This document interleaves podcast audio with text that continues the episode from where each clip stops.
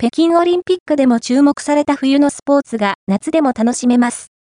ハーフパイプ専用の室内ゲレンデが16日にオープンするのを前に、笛吹市のスキー場でゲレンデ作りが進められています。山梨県笛吹市にあるカムイ三坂スキー場では、およそ20年前から、スキーやスノーボードのオフシーズンに、ハーフパイプ専用の室内ゲレンデをオープンしています。